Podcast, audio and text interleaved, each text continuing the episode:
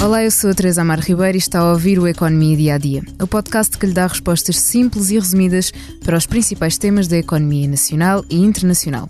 Todos os sábados lançamos um episódio que explora um tema económico em destaque durante a semana. Neste episódio falamos inevitavelmente da crise política focada no orçamento do Estado. Esta terça-feira, o país começou o dia a saber que o Ministério Público abriu uma investigação aos negócios do governo ligados ao hidrogênio e ao lítio.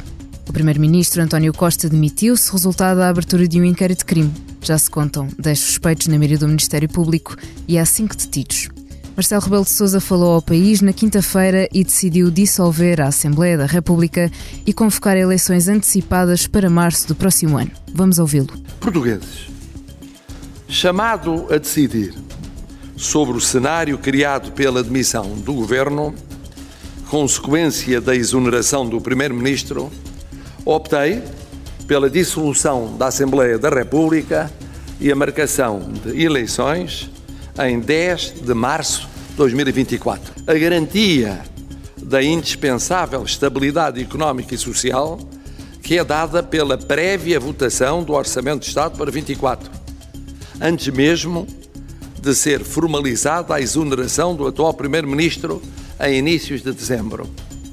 A aprovação do orçamento permitirá ir ao encontro das expectativas de muitos portugueses e acompanhar a execução do PRR, que não para, nem pode parar, com a passagem do governo a governo de gestão ou mais tarde com a dissolução da Assembleia da República. Para analisar esta crise política, convidamos João Silvestre, editor da Economia do Expresso. Olá, João, obrigada por ter vindo. Olá, Teresa.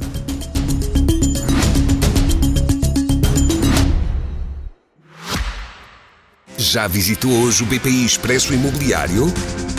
Agora pode calcular o valor da sua propriedade e guardar a documentação da sua casa e do recheio numa nova área pessoal única no mercado. E ainda ficar a saber quanto pode pagar por uma casa, localizá-la com uma pesquisa por polígonos e conhecer as soluções de crédito habitação BPI. BPI Expresso Imobiliário.pt Quem compra e quem vende na mesma página. João, uma das justificações dadas pelo Presidente da República ao decidir pela dissolução da Assembleia foi a necessidade de aprovação do Orçamento do Estado pela estabilidade económica e social, como disse o Presidente. Pedia, em primeiro lugar, uma explicação da importância de não termos um orçamento em duodécimos, dada a conjuntura atual. Bem, o, os mecanismos existem de maneira que, quando há uma situação destas, em que não há governo, em que não há orçamento, o, o, Estado continua a funcionar necessariamente e tem um regime de décimos, basicamente é o quê? É agarrar no orçamento do ano anterior, ir gastando a cada mês um dozeavos, daí o nome do décimos, daquilo que era a despesa do, do que estava previsto no, no, ano anterior. Quando há grandes mudanças de, de orçamento, usar o, o, orçamento que vinha do ano anterior pode fazer grande diferença. Mas neste caso, na verdade, aquilo que nós estamos a falar no orçamento não é assim tão diferente no essencial daquilo que é o orçamento que está em vigor em 23. A vantagem aqui, é isso que, que, que, o Presidente defende, é entrar em vigor algumas coisas que estão neste orçamento e que não, que não iriam estar se o orçamento entrasse em vigor. Ou não fosse aprovado e depois não entrasse mais tarde em vigor. E que os contribuintes também já esperavam que entrassem em vigor certas medidas, não é? Exato. Assim, a mais marcante é o IRS. Exato. O IRS, há uma descida de IRS que tem benefícios maiores nos rendimentos mais baixos e, e, entrando em vigor, esse benefício vai, vai existir.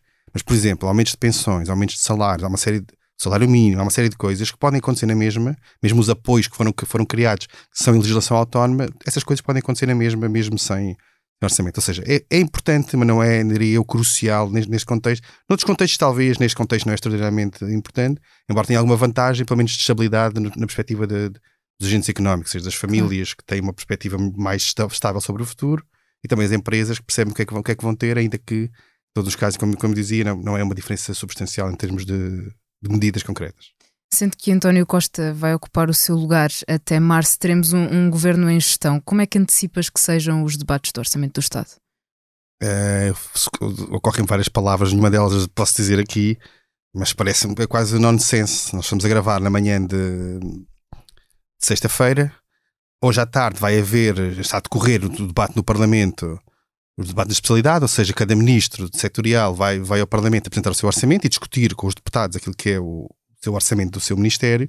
E hoje à tarde teremos, na tarde de sexta-feira, vamos ter João Galamba. não sei o que é que vai ser, mas há uma grande expectativa, porque João Galamba é um dos suspeitos, um dos arguídos no processo, é um ministro que parece que pode estar a prazo, pelo menos foi isso que, que o Primeiro-Ministro indiciou nas declarações que fez depois da, da, decisão de Marcelo Rebelo de Sousa, e vai falar sobre um orçamento que vai ser aprovado por um governo que vai estar, está, em, está em demissão, é, é tudo demasiado estranho.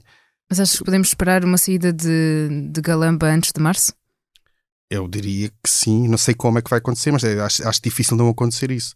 Aliás, é, é, até um bocado paradoxal que um governo que se demita, um primeiro-ministro que se demite e, consequentemente, o governo que cai por causa de, de, de, de um caso de, corrupção que envolve várias pessoas, toca no, no ciclo próximo de, António Costa, mas também, diz o Supremo, há algo, vai ser feita uma investigação para o primeiro-ministro. O governo cai porque tem, tem suspeitas de corrupção e de uma série de crimes sobre si, de, graus diferentes em pessoas diferentes e depois fica em gestão mais seis meses.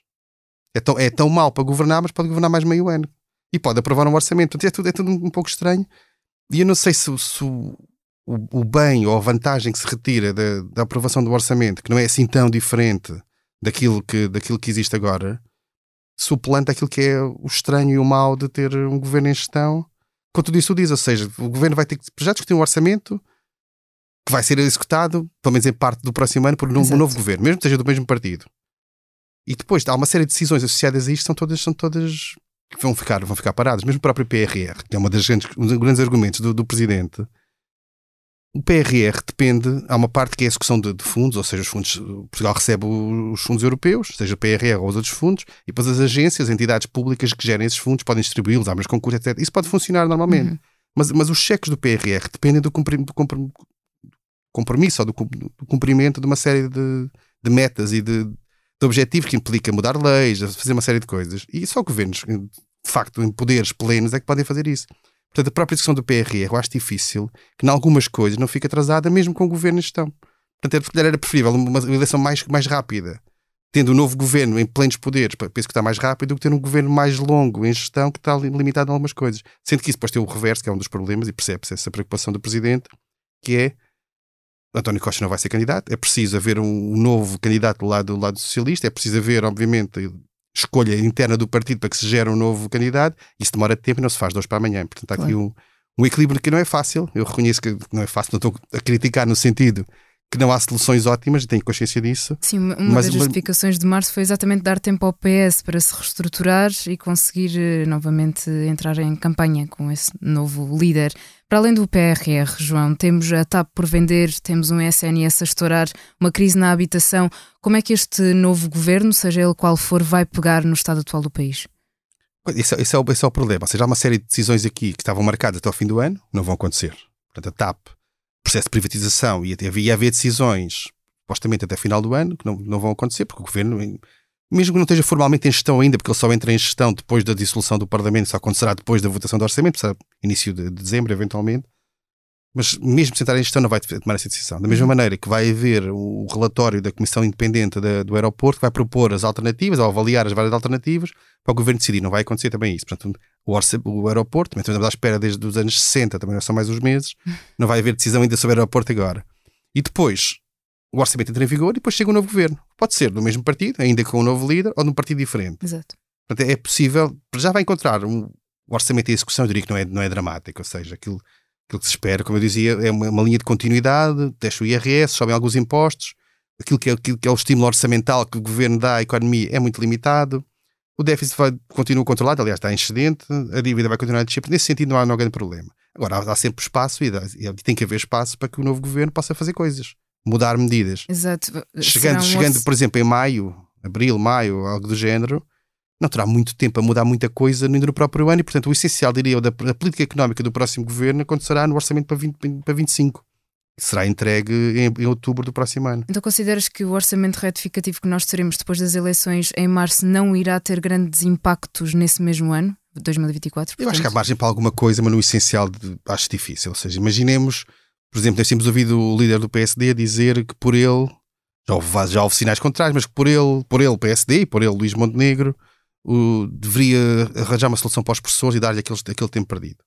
Eu acho difícil que se, que se, faça a meio do próximo ano uma, uma negociação que tenha impacto no próximo ano. Portanto, mesmo que o PSD ganhe as eleições e queira, de facto, dar aquele tempo aos professores que as pessoas reclamam uma série de anos, Isso acontecerá eventualmente com efeitos a partir do ano seguinte, ainda que efeitos retroativos, etc. Pode, pode haver alguma coisa desse tipo. Portanto, eu diria que, no essencial, a política económica do próximo ano vai estar fechada no, no fim de novembro. Uhum. Qual é o problema aqui? É que vamos entrar num ano que é difícil do ponto de vista macroeconómico. Portugal não tem cenário de recessão, mas há economias da zona euro que estão em recessão ou perto disso.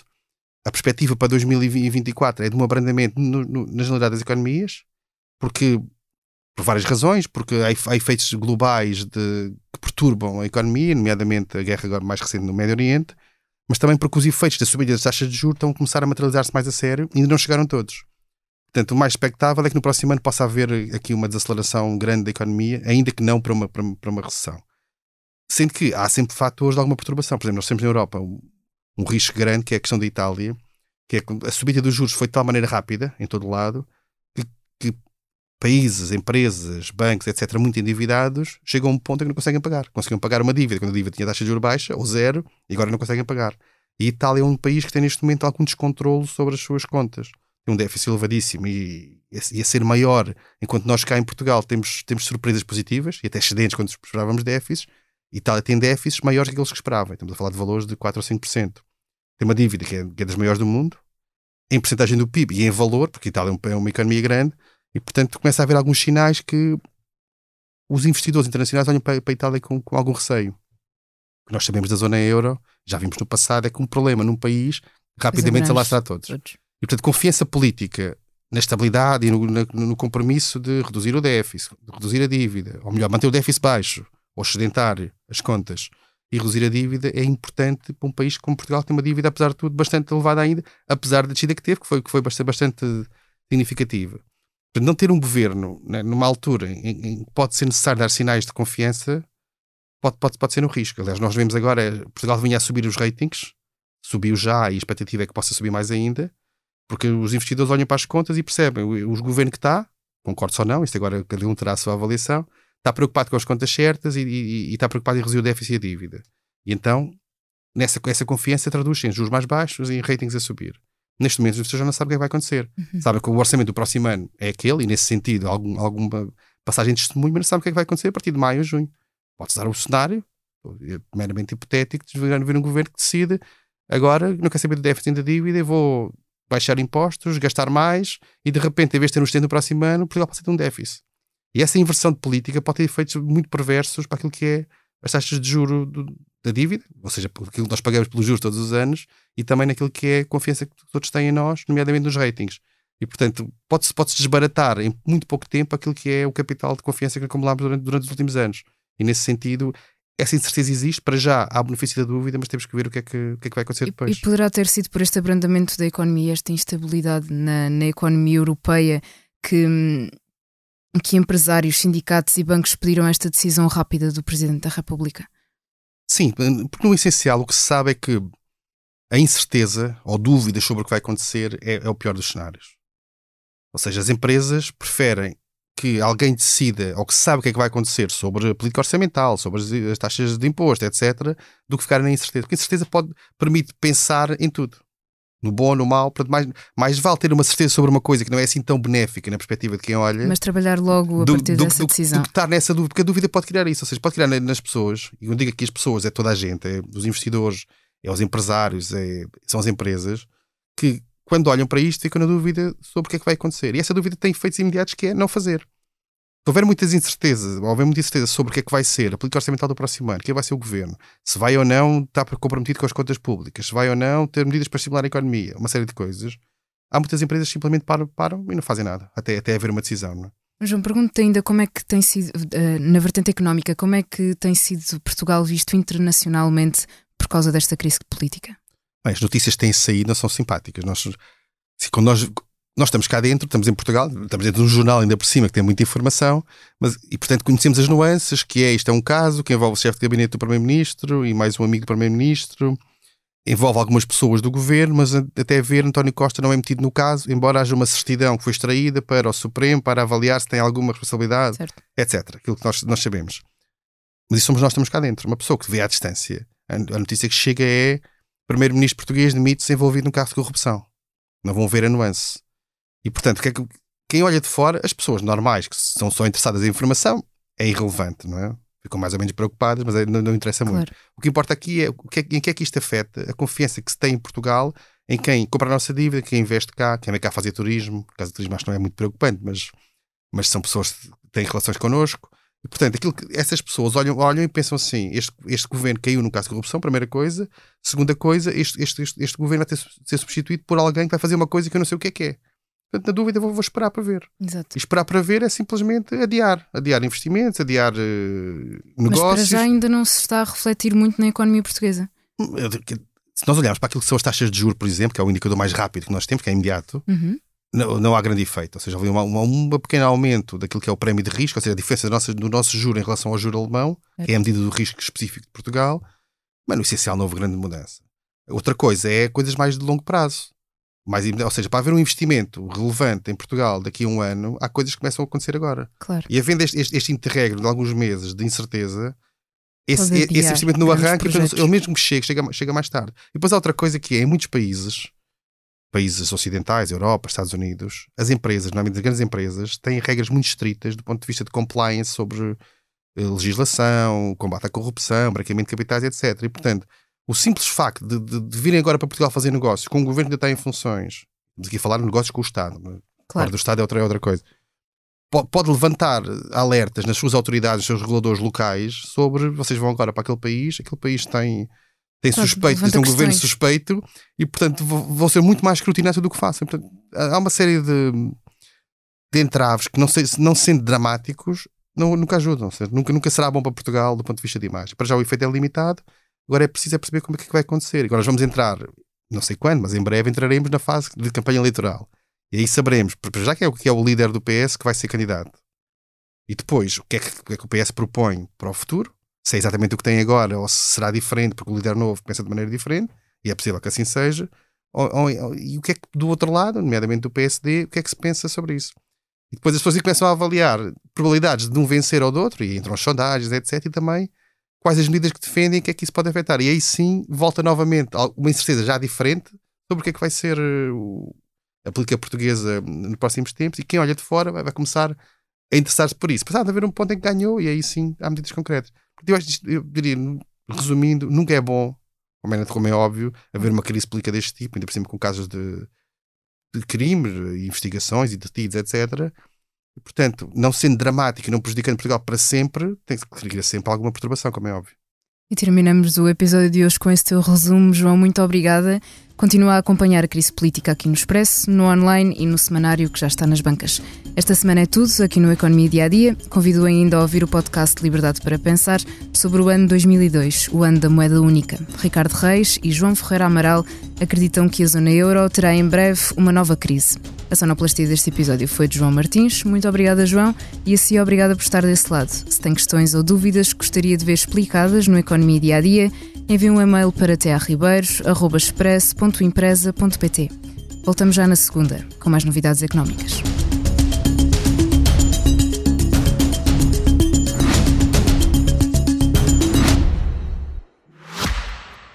Já visitou hoje o BPI Expresso Imobiliário? Agora pode calcular o valor da sua propriedade e guardar a documentação da sua casa e do recheio numa nova área pessoal única no mercado. E ainda ficar a saber quanto pode pagar por uma casa, localizá-la com uma pesquisa por polígonos e conhecer as soluções de crédito habitação BPI. BPI Expresso Imobiliário.pt Quem compra e quem vende na mesma página.